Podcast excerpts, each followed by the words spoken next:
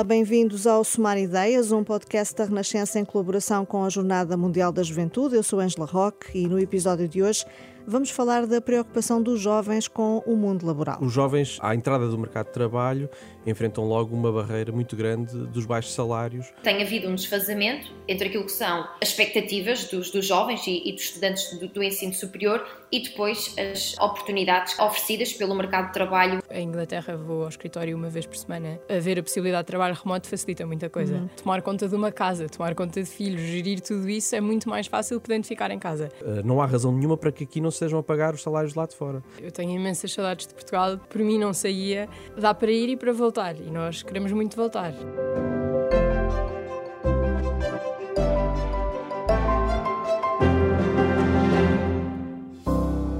Que horizonte tem quem chega agora ao mercado de trabalho em Portugal? A preocupação começa logo na faculdade? Será que emigrar é uma inevitabilidade e só tem valor quem vai para fora?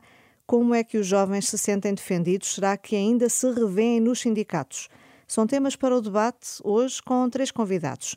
Ana Gabriela Cabilhas, 26 anos, estudante mestrada em Ciências do Consumo e Nutrição, é presidente da Federação Académica do Porto. Dinis Lourenço, 31 anos, assistente administrativo, é coordenador da Interjovem e membro do Conselho Nacional da CGTP.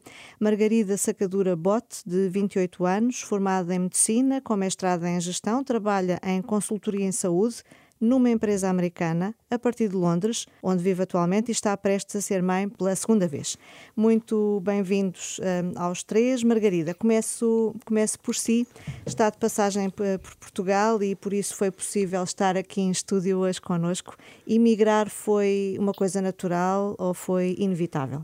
Talvez uma mistura dos dois. Uh, acho que é uma, uma opção, uma possibilidade que se põe desde muito cedo e que começamos a pensar e a falar, os nossos amigos põem essa hipótese, há quem vá, e portanto foi uma coisa de que falámos desde cedo. Não sei se chamaria uma inevitabilidade, mas talvez o caminho mais fácil ou mais óbvio para poder voltar e ter uma vida melhor cá. Portanto, o que a levou a sair foi querer ter uma vida melhor, que não viu essa possibilidade aqui em Portugal, apesar da sua formação. Sim, eh, eu comecei por estudar medicina e eu acho que na altura as coisas não estavam como agora e mesmo assim já tinha amigos que falavam em ir embora. Uhum. Na altura, enquanto médica, eu não punha muito essa hipótese, achava que faria mais sentido ser cá. Entretanto, como sempre tive dúvidas sobre o que é que queria fazer e acabei por fazer uma mestrado em gestão e mudar de área, eh, aí tornou-se uma opção mais óbvia. Apesar de eu ter vários amigos médicos que acabaram por emigrar, uhum. Eh, especialmente para a Alemanha, mas também para a Inglaterra uma vez tendo mudado de carreira, as coisas começaram a tornar-se mais evidentes, era mais evidente que fora teríamos uma vida melhor. Uh, e isso depois também casada. Sim. O seu marido também teve esse, esse apelo. Sim, os dois trabalhávamos em empresas boas cá e ou seja, não era uma. A vida que nós tínhamos cá era boa, as empresas eram boas e nós gostávamos. Só que de facto chegávamos ao fim do mês com pouco poupado, eh, com poucas perspectivas de que mudasse brevemente. Comprar uma casa hoje em dia é o que é, portanto acabámos por achar que dificilmente a este ritmo conseguiríamos chegar onde queríamos. E de facto nós, nós gostamos muito de Portugal e queremos muito voltar e está claramente nos horizontes para não muito distante mas depende também um bocado de como as coisas evoluírem como daquilo tudo que evolui, possível. Claro. Sim. Aqui em Lisboa já, trabalha, já trabalhava nesta empresa onde está atualmente, mas hum, estar aqui ou estar em Londres não é o mesmo em termos de trabalho ou de remuneração, não é? Sim, eh, eu comecei por trabalhar nesta empresa. Eu fui para a Alemanha originalmente, mas entre uh, outros, como, como, voltou o Covid e voltou a haver confinamento, uh, foi mais fácil trabalhar remotamente. Por isso eu acabei por estar de Portugal, consegui ir lá algumas vezes e conseguia estar neste esquema, mas era uma coisa que ia acabar e, portanto, tínhamos que decidir se ficávamos cá e ficando cá eu mudava de trabalho ou se tentávamos mudar-nos para a Alemanha ou, tenta, ou tentávamos mudar para outro país. Como, entretanto, a opção de Londres surgiu e era mais fácil por causa da língua e por, para o meu marido arranjar trabalho também, acabámos por mudar para Londres. O trabalho em si, da experiência que eu tive em Portugal e da experiência que eu tenho fora, o trabalho acaba por ser mais interessante e mais Porquê? desafiante lá fora. Porquê? Porque não há tanta falta de recursos. Cá eu senti que as coisas eram todas sempre muito apertadas, era muito difícil Portanto, qualquer lá, mudança. Lá tem mais condições, é isso? Sim, mas não, só, não, não falo só das minhas condições em si, falo também das condições da empresa. Sinto que aquilo que havia cá em Portugal era sempre mais limitado, havia muito mais condicionantes, era muito difícil, mesmo não só para mim, que era bastante júnior, mas para quem estava acima também, qualquer tipo de decisão, qualquer coisa que se quisesse fazer é muito mais complicada. Enquanto fora as coisas são muito mais. há muito mais liberdade para tudo. Podem-se fazer uh, projetos muito mais giros, uh, acaba por haver muito mais investimento e muito mais escala. E, portanto... Já vamos continuar eh, a falar desta sua experiência, mas queria ainda perguntar-lhe, em termos de remuneração, por exemplo, é muito diferente, apesar claro. de estar na mesma empresa? Claro, sim. Quer dizer, uh, eu entre a Alemanha e Londres, como muda a moeda, muda, muda um bocadinho, mas é o mesmo. Mas comparar com aquilo que eu recebi em Portugal, claramente muito mais, sim. E as despesas, eh, sabemos que Lisboa, por exemplo, hoje está ao nível, na habitação, por exemplo, está ao nível das, das maiores cidades europeias e até, até mundiais. Sim. Eu... Lá, lá tem essa mesma dificuldade, mas ganha mais, é isso? Sim, eu, eu acho que, é, claro que a habitação, por exemplo, é muito mais cara lá, mas sobra muito mais ao fim do mês, claro. apesar de todas as diferenças de custos. Sim. Claro. Vamos então alargar a conversa. O Dinis Lourenço é, é o coordenador nacional da Interjovem, da CGTP. Os jovens uh, são ainda mais penalizados uh, quando falamos de exploração laboral, precariedade e baixos salários? Sim, sim. Os jovens uh, enfrentam, pela sua. à entrada do mercado de trabalho, enfrentam logo uma barreira muito grande dos baixos salários uh, que, sendo generalizados para todos, para os jovens são ainda mais baixos no início de carreira e que, portanto, coloca aqui um entrave muito grande naquilo que seria o, o salário e o trabalho como ferramenta de emancipação, dos, dos jovens se poderem tornarem-se independentes, uh, saírem de casa dos pais, poderem começar a sua vida. Uh, junta a isto, ainda por cima, a questão da precariedade, que afeta uma grande parte do, dos jovens trabalhadores. Portanto, a generalidade dos jovens trabalhadores com vínculos precários, com, uh, seja contratos a prazo que se eternizam, seja com uh, estágios mal remunerados, que podem acabar a qualquer momento, seja com falsos recibos verdes e que, portanto, o que nós vemos até é que um trabalhador com um vínculo precário que recebe menos 30% do que um trabalhador com um vínculo efetivo. E, portanto, logo aí há esse corte brutal que acrescenta mais à exploração. A juntar a tudo mais de ataques de ataque aos direitos, de pressão no local de trabalho, precisamente também para não exercer os direitos, nomeadamente, por exemplo, os direitos de trabalhador estudante, os direitos de uhum. maternidade e de paternidade, que depois uh, muito mais suscetíveis que estão. Os jovens trabalhadores chegam ao mercado de trabalho sem grande conhecimento dos seus, dos seus próprios direitos e, portanto, a juntar à precariedade estão muito mais sujeitos a que sejam pressionados para, para que isso aconteça. E, portanto, de facto, acho que podemos dizer que, de facto, os jovens trabalhadores estão, sofrem aqui quase como uma dupla exploração uh, quando chegam ao mercado de trabalho. E sim. isso preocupa-vos, naturalmente, como estrutura sindical e, e, acompanham estas situações? Sim, sim. Uh, tanto uh, a CGTP, como os sindicatos que integram a CGTP, como também esta necessidade que tivemos até de uma organização específica para a juventude, que é a Interjovem, que de facto ataca especificamente também estas, estas problemáticas. Até porque uma grande parte da força de trabalho são jovens trabalhadores e portanto, são eles que são jovens trabalhadores com muita vontade de fazer coisas, com muita vontade de trabalhar, que trabalhar aqui. Ou seja, eu acho que a imigração, nós temos um problema hoje em dia que não é novo, já esteve, uh, uh, voltou a estar muito agora, nesta altura, que é a imigração não como uma escolha, mas como uma, uma inevitabilidade. Uma inevitabilidade. Uhum. Ou seja, como nós temos a ver agora muitos jovens trabalhadores que, face aos baixos salários que, que recebem, face à precariedade que enfrentam, face ao, ao aumento do custo de vida, seja da habitação, seja do supermercado, não veem outra alternativa que não sair do país. Exatamente, daí a minha pergunta inicial à, à Margarida ter sido essa. E, e, nós achamos, quer dizer, qualquer pessoa é, é livre de, de, de, sair e de procurar outras oportunidades e de, não é, de agora, tem que, ser, tem que partir de uma escolha, não é? tem que partir de uma escolha livre e o que nós vemos é que muitas das vezes, no caso dos jovens trabalhadores, isso não acontece. Não há essa liberdade de escolha, não há essa liberdade. Facto. A crise veio agravar uh,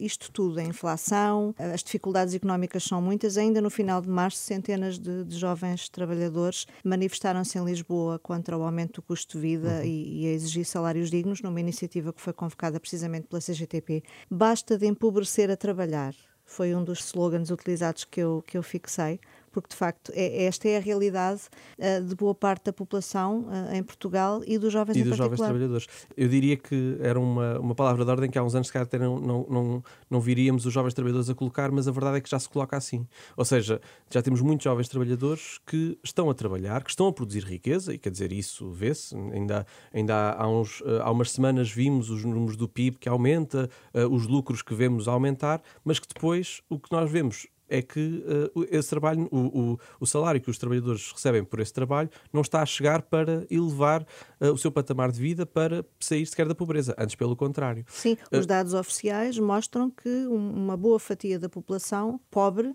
trabalha. Precisamente, precisamente. E isso, é, isso, isso só pode ser das maiores preocupações que nós podemos ter. Ora, aquilo que nós temos como proposta e que temos tido também, e que é uma proposta que vale para a generalidade dos trabalhadores, mas que vale muito também para os jovens trabalhadores, que é do aumento geral dos salários. Ora, o que nós temos aqui, um problema grave que nós temos para os jovens trabalhadores, e em particular até neste problema que nós temos de, que já ouvimos toda a gente a falar, de a geração mais qualificada de sempre, mas que depois os salários não correspondem a isso, é um problema de valorização das carreiras carreiras. Nós temos um problema muito grave, de que as, as tabelas salariais estão todas, uh, são muito, muitas delas encolhidas e que, portanto, mesmo com o aumento do salário mínimo nacional, que é muito pouco, depois as carreiras não evoluem Uh, e depois temos jovens trabalhadores a receberem muito mal, apesar até da, da graduação que têm, não é? Da, daquilo que até, possam ter investido na sua formação uh, profissional e académica. E, portanto, um aumento geral dos salários com uma valorização das carreiras é essencial. Para isto há mecanismos que, que, que existem e que a gente poderá também falar uh, aprofundadamente, que é a questão da contratação coletiva, que é essencial para que isso, para que isso aconteça, e assim como o aumento do salário mínimo nacional que de facto eleve o patamar uh, de vida, que sirva de facto para que os jovens trabalhadores, nomeadamente, possam fazer face às suas despesas. São muitos, muitos, muitos os jovens trabalhadores que recebem o salário mínimo nacional. E, portanto, o elevar desta fasquia seria já uma, uma medida que poderia colocar os jovens trabalhadores numa melhor situação em que não tivessem, que não fossem colocados entre a espada e a parede e a terem ao que emigrar ou manter-se em casa dos pais até aos 38 ou 39. Sim, porque encontrar casas a preço acessível é. Sim é uma grande dificuldade é. hoje em dia. Chamo agora à conversa Ana Gabriela Cabilhas, da Federação Académica do Porto, que conversa connosco à distância, precisamente a partir da, da, da cidade do Porto. Bem-vinda. Podemos dizer que, que, esta preocupação dos jovens uh, com as dificuldades económicas, com a dificuldade em encontrar uh, casa a preço acessível, começa logo na universidade. A, a FAP tem denunciado estas, estas dificuldades de muitos estudantes, não é assim? Sem dúvida. Antes de mais, obrigada pelo, pelo convite e eu diria precisamente que as preocupações com o aumento da, da inflação começam uh, desde logo no, no, ensino superior. Nós temos dados muito, muito recentes que nos mostram que os próprios estudantes já estão uh, a reduzir os gastos em cada compra, que estão a reduzir a frequência de ir às compras, a terem que aumentar uh, também, por exemplo, a compra de produtos alimentares mais, mais baratos, ainda que com menor qualidade nutricional. Portanto, têm desafios acrescidos também na procura da, da, sua casa e, portanto, de, de um quarto. Nós temos estudantes colocados que ficaram desalojados e depois também estudantes que, por exemplo, já estão a ter que optar porque materiais escolares terem que um, ehm, utilizar e, portanto, terem que comprar. E, portanto, o, o impacto da, da, inflação já se vê precisamente na vida dos estudantes do, do ensino superior e uh, dizer também concretamente relativamente depois uh, à própria inserção no mercado de trabalho. Uh, esta preocupação começa antes do curso estar concluído e há aqui também uma preocupação do, do retorno do, do investimento de tempo e também um investimento para muitas famílias de, de recurso, um investimento de, de, também de vida para conseguirem ter os seus filhos a frequentarem o ensino superior e esta ansiedade começa, como eu estava a dizer, precisamente antes do curso estar concluído, porque os jovens já percebem percepcionam um conjunto de, de barreiras e, e desafios na, na, entrada para o mercado de trabalho. E quando olhamos para uh, um primeiro emprego, uh, este já não é, infelizmente, um, um primeiro passo robusto uh, na, na, própria construção de uma carreira uh, profissional e há um, aqui um conjunto de, de desafios, desde logo, uh, porque tem havido um desfazamento entre aquilo que são as, as expectativas dos, dos jovens e, e, dos estudantes do, do, ensino superior e depois as uh, oportunidades que são uh, oferecidas pelo mercado de trabalho aos, aos jovens. E isto tem impacto desde logo no seu processo de emancipação jovem, um processo de emancipação que é tardio, o problema da habitação que está também relacionado um, com, com, os baixos salários e com a precariedade do, dos salários, já começa, esta já é uma barreira que começa uh, no início do curso e, portanto, há aqui um conjunto de desafios que se vão um, agudizando e que, claro, que aumentam esta, esta ansiedade e, portanto, quando também falamos dos problemas um, têm impacto na saúde mental dos estudantes e dos jovens, muitos estão relacionados com estes desafios uhum. do, do, emprego e, e, e, da habitação. De facto, houve um inquérito uh, que, que, a Federação Académica do Porto revelou precisamente em março a falar uh, dessa, de, dessa questão da saúde mental e, e, a revelar também que, que os estudantes deslocados e os bolseiros são os que têm mais dificuldades, naturalmente. Sim, este, este inquérito foi uh, realizado no âmbito do, de, do assinalar do Dia Nacional do Estudante e um, ehm, quando questionados os, um conjunto de estudantes da, da, Academia do Porto, e aqui estamos a falar que é de estudantes do ensino universitário, quer politécnico, quer público, quer privado, uhum. 74% dos estudantes inquiridos admitiram já ter sentido uh, um declínio significativo do, do seu bem-estar psicológico durante o presente ano letivo e, portanto, aqui ligando quer ao aumento do custo de vida, quer à pressão no desempenho académico, mas depois também é esta questão da transição para, para o próprio mercado de, de trabalho e dizer também que há aqui uma preocupação muito clara e que tem que se assumir como, como um risco que é cada vez um, real, cada vez mais real, que tem a ver com o abandono escolar e, portanto, 24% também dos, dos estudantes inquiridos já afirmou pensar ou já ter pensado desistir de estudar. E aqui quer para estudantes bolseiros, quer para estudantes não bolseiros. E há uma percentagem significativa de estudantes não bolseiros, o que nos leva também a depreender que os apoios sociais, nomeadamente o sistema de ação social, não está a chegar a, a, aos estudantes que, que, dele, que dele precisam e, portanto, uhum. são precisas novas respostas. Portanto, a FAP defende aí uma revisão desse, desses apoios. Nós temos que olhar quer para os apoios ao nível das bolsas de ação social e, portanto, tem que chegar a, a mais estudantes e, portanto, alargar aqui também uh, o leque de beneficiários, mas depois também olhar para a ação social que é indireta, ou seja, são os apoios, uh, nomeadamente ao nível do, do alojamento, da alimentação, dos serviços de saúde que são prestados. E aqui, por exemplo, ao nível do alojamento, há um conjunto de apoios uh, que têm sido atribuídos aos, aos estudantes e que estão pensados, mas que depois não têm efetividade, por exemplo, porque são necessários comprovativos de renda e recibos de renda para justificar a despesa, mas nós temos mais de metade dos estudantes no mercado de arrendamento paralelo e, portanto, não conseguem justificar a despesa e, como tal, não conseguem ter acesso a esses mesmos apoios.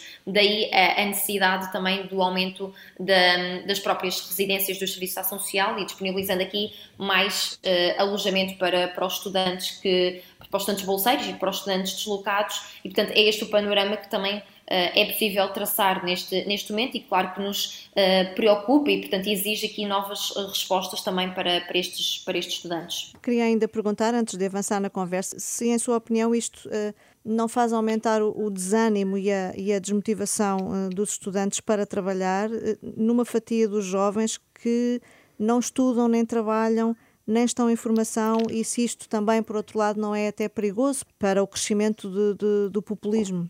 Sem dúvida, há aqui um, um risco um, associado ao próprio valor da educação. Uhum. Ou seja, este, este valor da educação foi conquistado ao longo, ao longo do tempo e, portanto, tivemos como, como tal um aumento significativo das qualificações dos jovens na, nas últimas décadas, mas como isto não se está a, a, fazer acompanhar de uma transformação do nosso tecido económico, este desfazamento, como eu estava a falar há pouco, das expectativas uh, dos próprios jovens e depois das oportunidades que estão uh, a ser oferecidas, coloca desde logo aqui o risco de retóricas populistas e, portanto, de também soluções simples que são apresentadas para problemas complexos, de afastar os jovens da, da formação superior e do acesso ao ensino superior e principalmente aqui uma preocupação com as famílias uh, mais carenciadas e de jovens que, uh, à partida, não têm tanta informação e acesso à, à informação quando uh, estamos a transitar, por exemplo, do, do ensino secundário para o, o ensino superior. Isto influencia desde logo a própria escolha dos cursos superiores e, uh, nesta fase, também uma maior competição entre aqueles cursos, os cursos Uh, considerados também de, de, excelência e portanto isto tem aqui há aqui um, um, perigo e uma ameaça real ao valor da educação superior. Uh, Diniz, este, esta questão do desânimo e da desmotivação também também preocupa a interjovem. Sim, de facto o que nós estamos a ver, nomeadamente aqui no ensino e que depois tem repercussões mais para a frente é, por um lado, uma série de barreiras ao, ao prosseguimento do ensino, e acho que a, a, Gabriela falou aqui numa série delas, não é? Ou seja, muito relacionadas com a falta de investimento no ensino superior, logo à partida a questão da propina, que quer dizer, é uma barreira imensa. Eh, eh, os trabalhadores eh, e os filhos dos trabalhadores têm muita dificuldade em aceder ao ensino superior por causa da, da propina e, portanto, logo a partir daí, esta questão, a questão do, da, da, ação social também que falta e que, portanto, poderá criar aqui um, um de facto uma, um abandono que é notório, mas depois também a perspectiva de futuro, é? ou seja, de facto tem que valer a pena, uh, uh, ou seja, o investimento. nós não consideramos que o ensino deva ser uh, nesta lógica de, de, investir e de, ou seja, deve, deve ser um, um fator de, de, emancipação própria, não é? De, de, interesse próprio e, portanto, acho que o ensino deve, deve ter esse papel. Agora, tem que, uh, tem que ter resposta depois e essa resposta está, visivelmente, na, na valorização das carreiras. Nós, quando vemos uh, uh, enfermeiros, médicos, técnicos superiores, engenheiros, que acabam os estudos e, e têm, que, têm que sair daqui porque lá fora oferecem mais. Ora, isto não, não quer, dizer, quer dizer que aqui podia-se estar a pagar mais. Ou seja, Uh, uh, não há razão nenhuma para que aqui não sejam a pagar os salários lá de fora. Aliás, e nós temos vi, vi, vi, uh, visto até a Alemanha, a Espanha, quer dizer, são países que usam a mesma moeda, a Espanha é mesmo aqui ao lado. O salário mínimo nacional não tem nada a ver. Uhum. os salários no geral não têm nada a ver. Mesmo o custo de vida até nem tem nada a ver. Ou seja, está, estamos aqui com um desfazamento muito grande entre aquilo que é possível produzir e aquilo que, que os trabalhadores recebem. E esse, esse, desfazamento está até a criar uh, barreiras ao maior crescimento do país, uhum. diria. Uma, uma das novidades que a pandemia obrigou a acelerar uh, como realidade foi o teletrabalho, que possibilita de facto aos jovens, como a Margarida, trabalharem a partir de qualquer lugar, para qualquer empresa, isto, claro, assim o trabalho uh, que fazem o permita. São chamados nómadas digitais. Para si, Margarida, tem sido mais positivo que negativo? Sim, o trabalho remoto veio facilitar muito, especialmente ao princípio, mas tem limitações e não é possível trabalhar remotamente durante um tempo, mesmo agora uh, que, que, vou ter a segunda filha e vimos para cá para o bebê nascer, e depois não podemos ficar cá muito tempo, mesmo dentro da licença, pelo número de dias que temos que estar em Inglaterra. Portanto, mesmo dentro do trabalho remoto, ainda falta muito que, que o enquadramento legal se adeque e que esteja preparado para, para este tipo de situações. Mas já não se vê a trabalhar de outra forma? Ou seja, este sistema misto de ir estando presencialmente e poder estar também à distância nesta atividade que tem, que, que facilita isso. Já não se vê a trabalhar de outra forma? Acha que isto tem potencialidades? Sim, até eu... para em termos familiares e de conjugação da vida profissional e pessoal? Nisso, sem dúvida. Acho que veio facilitar imenso a vida familiar, tomar conta de uma casa, tomar conta de filhos, gerir tudo isso é muito mais fácil podendo ficar em casa. Acho que em algumas coisas faz falta ir ao escritório e eu em Inglaterra vou ao escritório uma vez por semana, às vezes mais, e sinto que são dias diferentes e em que de facto se trabalha de outra maneira e, e há outras há vantagens também. Não sei se pode ser... O contacto ser... é importante, não é? Sim. Com colegas. Sim, o contacto é muito importante e mesmo, mesmo desligar, mudar de ambiente, ir para outro sítio, eu acho que faz muita diferença. Mas acho que, de facto, haver a possibilidade de trabalho remoto facilita muita coisa. Uhum. Em Portugal, as empresas estão mais eh, despertas para esta realidade? Sim. Ou ainda há, muito, de facto, muito caminho a fazer? Do que eu vejo dos meus amigos que trabalham cá, não acho que seja muito diferente daquilo que eu tenho fora. Depende um bocadinho das empresas, claro. E das áreas. Uh, e das áreas também. Os meus amigos médicos, claro que não conseguem fazer. Não, isso não.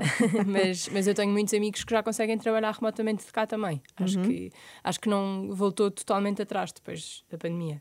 Diniz, o, o, teletrabalho está a ser positivo ou, pelo contrário, também veio aqui abrir portas a mais exploração? É, eu acho que tem, há muitas experiências diferentes em relação ao teletrabalho. Eu acho que depende muito dos setores de atividade e eu acho que eh, vamos lá ver. Eu acho que há setores de atividade que já antes da pandemia eram muito acessíveis a, a, ao trabalho remoto, não é? Uh, uh, profissionais, não é? designers, por exemplo, arquitetos que trabalham por casa, há, há uma série de, de, de, mesmo alguns trabalhadores administrativos, não é? assim, alguns cargos de, gestão, de gestores, já havia algum trabalho remoto que era permitido. Uh, o que se veio abrir muito mais o leque foi uma série de setores que viram no trabalho remoto uma maneira de um, cortar despesa, porque de facto o trabalhador estando na. Nós, nós, havia, uma, havia uma conta qualquer. Não gastam em. Exatamente, em, havia uma conta qualquer que era uma empresa é? que dizia quanto tinha poupado em papel higiênico. Hum. Uh, numa empresa de telecomunicações ou de. Assim, uma espécie de um call center. E, e, o valor, isto depois é assim, é um bocado caricato, não é? mas o valor que, que a empresa está a poupar em papel higiênico, alguém o está a gastar, não é? Porque não é? Uh, esse papel higiênico estará a ser utilizado. E, e, se a empresa não o está a gastar, estarão os trabalhadores a gastar. E, portanto, uh, uh, abre uma série de, de, problemas neste, neste sentido, nomeadamente na, na, na transferência de custos do trabalho do, da empresa para, para os trabalhadores. e depois abre aqui um problema muito sério uh, que é a conciliação entre a vida pessoal e familiar e a desregulação de, de horários. Uh, Sim, porque nós... há horários de facto, abusa-se nisso, não é? Sim, não, e, há, e há, há, há, esta disponibilidade, esta aparente disponibilidade muito maior para fazer mais horas, mais aquele bocadinho, porque já estás em casa, vais fazendo há o problema também da falta de adaptação das casas uh, para fazer esse trabalho. Nós tivemos casos durante a pandemia, durante o pico da pandemia, gravíssimos de uh, trabalhadores, por exemplo, que não saíam da cama, uh, acordavam, puxavam do portátil e do, dos fones, trabalhavam, acabavam e, e, e punham-no do lado. Ou seja, isto tem, tivemos casos de trabalhadores que tiveram que gerir ter os filhos em casa, na altura ainda por cima pico da pandemia com as crianças em casa, de uma trabalhadora, por exemplo, que foi apanhar o filho que já estava na janela, coberto de água que estava a chover. Portanto, isto depende muito se há um espaço para trabalhar, se há um horário que o permita. Isto depende muito, muita coisa. Acho tem, que tem de haver direito a desligar, não é? Eu, acho que tem, direito, tem de haver direito a um respeito pelos horários de trabalho, que estão definidos pela, pela pelo acordo entre o trabalhador e o, e o, e, e o patrão, e pelos acordos coletivos e, e pela lei, uh, mas tem que haver também uma decisão do trabalhador. Acho que, mais uma vez, voltamos aqui nesta questão. Acho que tem que ser uma opção do trabalhador trabalhar em casa e, e, e, a opção do trabalhador não trabalhar em casa. E há uma série de direitos que têm que ser, continuar a ser consagrados. Por exemplo, o direito a ter um posto de trabalho efetivo, um, uma, um local de trabalho para o qual o trabalhador se remete. O direito, por exemplo, ao contacto com os colegas, que é uma coisa que se perdeu bastante e que dificultou muito porque uh, se, aquele, se aquele trabalhador. Se há, há, já há um processo muito grande de individualização das relações de trabalho. Ou seja, uh, aliás, a precariedade vem ajudar muito nisto, não é? que é os trabalhadores não lidam com o patrão Uh, uh, em conjunto, lidam individualmente. E isto é muito mais fácil para o patrão depois negociar. Eu contigo negocio 100, mas contigo já vou negociar 50. E, portanto, e a gente precisa é que esta negociação seja coletiva para que ninguém uhum. fique para trás. E o processo do teletrabalho ajudou muito a isolar trabalhadores que sofreram uh, com horários mais desregulados, que sofreram com pressões, com situações de repressão mesmo laboral e que não tinham contacto com colegas. Uhum. E nós hoje em dia, isto foi uma coisa que estamos a tentar uh, reverter, mas que ainda hoje em dia temos trabalhadores que começam a trabalhar no local de trabalho, têm colegas de trabalho e não fazem ideia que eles são. E isso quando é no primeiro emprego, por exemplo, é, pode é, ser é muito grave. desolador, é muito é? desolador, é muito desolador. Ficamos com esta sensação de que eu estou sozinho no meu local de trabalho que ainda por cima é a minha casa, a, a, a, a sofrer uma grande exploração. Eu, eu e, e, muitos jovens trabalhadores aprendemos os nossos direitos, em grande parte pelos nossos colegas, dizer, pá, não, ele está a dizer isso, mas isso não é verdade. Vê lá o que é que, vê lá o que, é que fazes. E, portanto, esta falta de contacto é, é muito grave. Ora, nós vamos tentando trabalhar para eliminar esta falta de contacto, vamos inventando cada vez mais maneiras, não é? Seja as redes sociais, seja os grupos do WhatsApp, seja as pontas que nós já tínhamos e, e trocarem, trocarem números de telefone e tudo mais. Agora, esta generalização do teletrabalho vem trazer alguns problemas. Claro que vem trazer outras facilidades, eh, agora tem que partir muito de uma, de uma escolha do trabalhador e não pode ter nunca prejuízo eh, para o trabalhador, claro. nomeadamente prejuízo financeiro. E tem que se ajustar, de facto, os direitos que não, não, não se podem perder. Ana Gabriela, para os estudantes, estar à distância também é tão natural como respirar, quase. Esta possibilidade do trabalho remoto agrada naturalmente. Sim, eh, eu diria até que a alteração ou a modificação que se está a verificar no mundo de trabalho traz depois também estas exigências para o mundo, o mundo académico. Desde logo, por exemplo, este, o sistema misto não é, de conciliar o presencial com a distância é muito favorável, por exemplo, à frequência de trabalhadores estudantes no, no ensino superior e, portanto, também aqui nós temos uma baixa taxa de frequência de trabalhadores estudantes no ensino superior comparativamente com outros países da, da, União Europeia e, portanto, a aprendizagem da pandemia e o que de bom se pode tirar da pandemia na vivência aqui do ensino superior é precisamente esta adaptação também do meio um, académico para permitir conciliar e, portanto, ter um, recursos e, e métodos educativos que uh, permitam precisamente dar condições para a frequência uh, de, de, aulas, para a consulta de materiais de, de estudo uh, aos trabalhadores estudantes. E, portanto, é algo que já vem sendo reclamado, da mesma forma, por exemplo, a própria semana de, de, quatro dias de trabalho, portanto, a mudança no meu trabalho é agora também trazida para o, o meio académico, porque há uma sobrecarga de horária imensa, portanto, e comparativamente até mesmo uma vez mais com outros países europeus, e por isso mesmo também um, os próprios estudantes e as exigências, as necessidades passam precisamente para uma maior autonomia do próprio, do próprio estudante, portanto, uma maior personalização também e uma flexibilidade no seu percurso um, educativo e, portanto, conseguindo uh, também escolher outro tipo de unidades uh, curriculares, uh, até optativas, e depois tendo esta flexibilidade de conseguir uh, estar à distância e, portanto, utilizar recursos educativos à, à, distância, mas, acima de tudo, o tempo que é disponibilizado no contacto do docente com o estudante, que é essencial, possa ser melhor aproveitado, porque na academia ainda temos modelos educativos muito, muito positivos, muito passivos, pouco inovadores e que, no fundo, acabamos por ter um, um auditório com 50, 100 estudantes, um, um, um docente a, a, a, transmitir informação e o, o tempo de, de, que, é, que é utilizado, um tempo que não é considerado de qualidade e por isso já se vê esta, esta, esta alteração e esta exigência também por parte dos estudantes. Aliás, vamos tendo estudantes que chegam hoje ao ensino superior, que nascem na era digital e, portanto, também a academia tem que se conseguir adaptar a estas novas necessidades, isto é conseguido com maior investimento em recursos, eh, em infraestruturas, mas depois também um processo de capacitação do, do, do corpo docente. Aliás, as debilidades da pandemia ficaram evidentes não apenas nos anos inferiores uh, ao ensino superior, ou seja, no ensino básico e secundário, mas também houve um conjunto de habilidades que foram identificadas no ensino superior e, e que agora é preciso dar, eh, dar, eh, dar resposta. E, portanto, há esta exigência da, da nossa parte,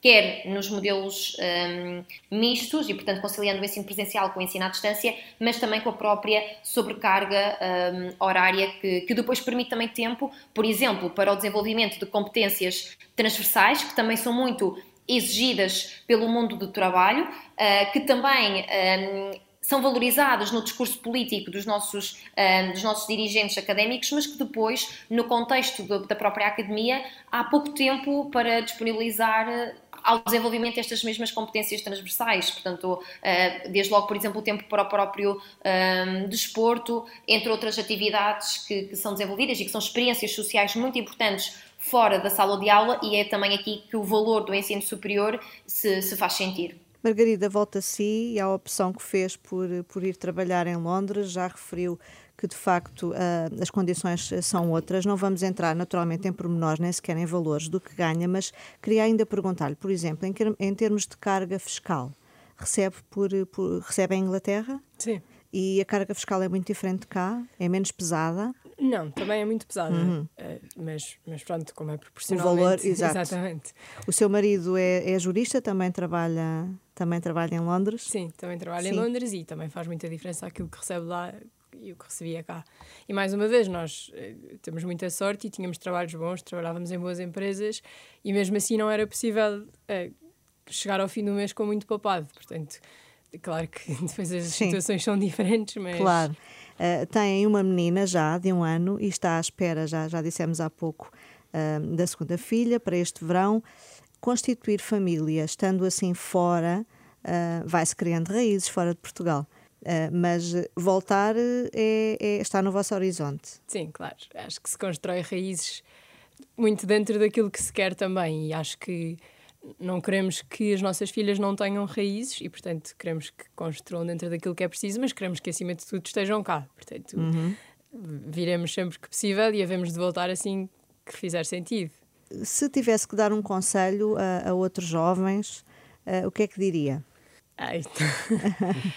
também como em tom de esperança, também, também é um espaço para, para darmos esperança. Eu acho que eh, o que me dá esperança a mim é saber que posso voltar. Uh, eu tenho imensas saudades de Portugal, por mim não saía. eu acho que há pessoas que vão com muito mais vontade e que gostam, e de facto há coisas ótimas de trabalhar fora. No nosso caso, não foi tanto. Claro que tem coisas positivas e que também estamos contentes, mas foi mais por necessidade ou por um plano futuro. Não, claro. não digo que fosse por inevitabilidade, mas de facto fazia mais sentido. Uma ambição legítima, não é? Exatamente. Não é? Se viver melhor. Exatamente. Sim. Uh, e portanto, eu acho que é isso que eu diria: que dá para ir e para voltar. E nós queremos muito voltar. Esperamos que as coisas melhorem até lá e se não melhorarem, também voltaremos com essa perspectiva de vir para cá sabendo que vai ser diferente e que vai ser mais duro. Diniz, um, quem fica estará condenado a ficar para trás? Não, eu acho que não, não. Aliás, eu, eu estava aqui a pensar, o nosso lema da, da manifestação de dia 28 de março, que falámos há pouco, era uh, basta de empobrecer a trabalhar, precariedade é para acabar e é tempo de lutar. E o que nós temos visto é que uh, os jovens trabalhadores têm, uh, ao longo deste tempo, um, apesar de todas as dificuldades e apesar de todas as uh, da exploração e apesar de, de toda esta situação, um, não desistem de lutar por melhores condições de, lutar, vida. É? Exatamente. Sim. Ou seja, nós temos muitos jovens trabalhadores que estão a rejeitar esta inevitabilidade, que estão a rejeitar esta inevitabilidade de que ser jovem é ter um, um baixos salários, que ser jovem é ter um vínculo precário, uh, que ser jovem é estar sujeito a, a horários desregulados, a ritmos intensos de trabalho. Eu ainda, ainda há pouco estive, na, estive num, num piquete de greve com trabalhadoras uh, de um hospital privado à porta a exigirem uh, uh, aumentos de salários com esta perspectiva de que há trabalhadores que estão há 15 anos a receber o salário, que estão agora a receber o salário mínimo nacional e que a perspectiva para os que vêm agora é receberem um bocadinho acima, mas que não muito mais. E, portanto, estão a fazer, estão a lutar, tivemos estes, estes milhares agora, estamos a ter, por exemplo, ainda agora, uh, um, um, algo que afeta muito os jovens trabalhadores, que é a questão do trabalho, do trabalho aos domingos e aos feriados. Os jovens trabalhadores muitas vezes não têm, não têm, não, é? não têm, têm responsabilidades familiares, não têm filhos, uh, e que, por exemplo, estamos por, a promover e por não terem filhos, às vezes achas que não, exatamente, não, podem, podem levar com os horários semana, todos, podem levar com os horários, uh, os horários regulados, os horários noturnos, Sim. os horários ao fim de semana. Está-se agora a promover uma, um abaixo assinado para o encerramento do comércio aos domingos e feriados, com esta perspectiva de que... Já é uma luta antiga. É, é, é verdade, é, já, foi, já foi realidade, uh, reverteu-se e agora queremos que isto volte a ser uma realidade, porque achamos que nós precisamos dos domingos e dos feriados. Aliás, temos feito até uma coisa que é para além de assinarem, escreverem o que é que querem, o que é que gostariam de fazer, e muitos deles dizem: queremos uh, os domingos para estar com a família, para estar com a minha filha, para estar com uh, para fazer desporto. Muitos que falam do desporto, por exemplo, uh, o direito ao desporto que não é que, que não é cedido pelos jovens trabalhadores por isso mesmo, porque não têm dinheiro para isso, não têm tempo. O direito ao lazer, a estar com os amigos. Portanto, quem fica não está condenado a, a estar pior. agora terá que, terá que fazer por isso, terá que fazer Sim. porque esteja melhor e isso tem que partir muito pela luta, pela luta convergente com, uh, uh, com os seus colegas, com os seu, nos seus locais de trabalho para que, para que isto se altere. Uhum. Nomeadamente, por exemplo, luta pela redução dos horários de trabalho, por, por tudo isto. Sim. Eu queria ainda perguntar-lhe uh, isto, da sua experiência. Uhum. Os jovens hoje ainda se revêem nos sindicatos? Sim, os jovens revêem-se. há uma coisa muito curiosa que é quando lá está o sindicato e quando tem um problema, ou seja, os jovens muitas vezes deparam-se com um problema qualquer e identificam, e identificam o sindicato às vezes não é uma coisa automática, não é? Só se lembram dos sindicatos quando têm problemas? Muitas vezes só se lembram dos sindicatos, Sim. ou melhor, não é só se lembram, é só conhecem do seu, do seu, do seu conhecimento quando têm algum problema. Uh, agora, uh, a verdade é que uh, quando percebem a força que tem o sindicato e mais não é, não, é, não é o sindicato por si mesmo, é a força que têm eles próprios quando estão sindicalizados, quando estão empoderados com, essa, com esse escudo, não é? E a força que tem essa, essa luta coletiva, percebem a força que, que têm. E que e são as estruturas indicadas e são, e, exatamente, para defender nós, os direitos. Exatamente. O que nós temos, o que nós temos é uma, uh, um ocultar muito grande daquilo que é o sindicato, não é? Nós, muitos jovens não sabem sequer o que é um sindicato, não, não conhecem, não sabem se é um... ou, ou preconceito também, por, preconceito por maioritariamente até serem de esquerda, alguma esquerda é, radical, é, é curioso, é, não, é curioso que, que preconceito menos do que até os mais velhos. Os mais velhos uhum. têm um preconceito mais de, ah, isso, não sei o quê. Os jovens não, os jovens têm muitas vezes um desconhecimento, não sabem o que é, e quando percebem o que é, e quando percebem o potencial que têm, agarram-se com muita força. O que nós vemos é, muitas das vezes, por um lado, um desconhecimento, uma ocultação, uma deturpação daquilo que é um sindicato, por outro lado, até um ataque à sua liberdade sindical. Nós temos jovens trabalhadores que nos dizem, ah, não posso sindicalizar porque eu estou com um contrato a prazo. E temos que desmontar isto, não é? Uhum. Uh, temos jovens trabalhadores, havia uma história há uns tempos uh, de, um, de um jovem que, na formação, um, uh, lá o chefe que estava a fazer a formação dizia pá, aqueles não vale a pena estar a falar. E era o delegado sindical. Portanto, há, temos mesmo isto. Temos jovens trabalhadores que, ainda agora aconteceu há uns tempos, uh, numa logística, jovens trabalhadores estrangeiros, do sul asiático, né, do Nepal Sim. e do Bangladesh, que participaram numa, numa, num plenário e que depois levaram represália por participarem no plenário com uma falta injustificada e que agora estamos a combater isto. Portanto, há muita repressão para o exercício dos seus direitos uh, laborais, uh, há muita repressão para o exercício de, de, de, do estar sindicalizado e isso também a gente tem que, tem, temos que combater. E trabalho não falta aos sindicatos. É verdade. Acrescento eu. Ana Gabriela, sendo alguém que luta pelo, pelos direitos do, dos estudantes universitários, é possível também deixar uma mensagem de esperança nesta reta final.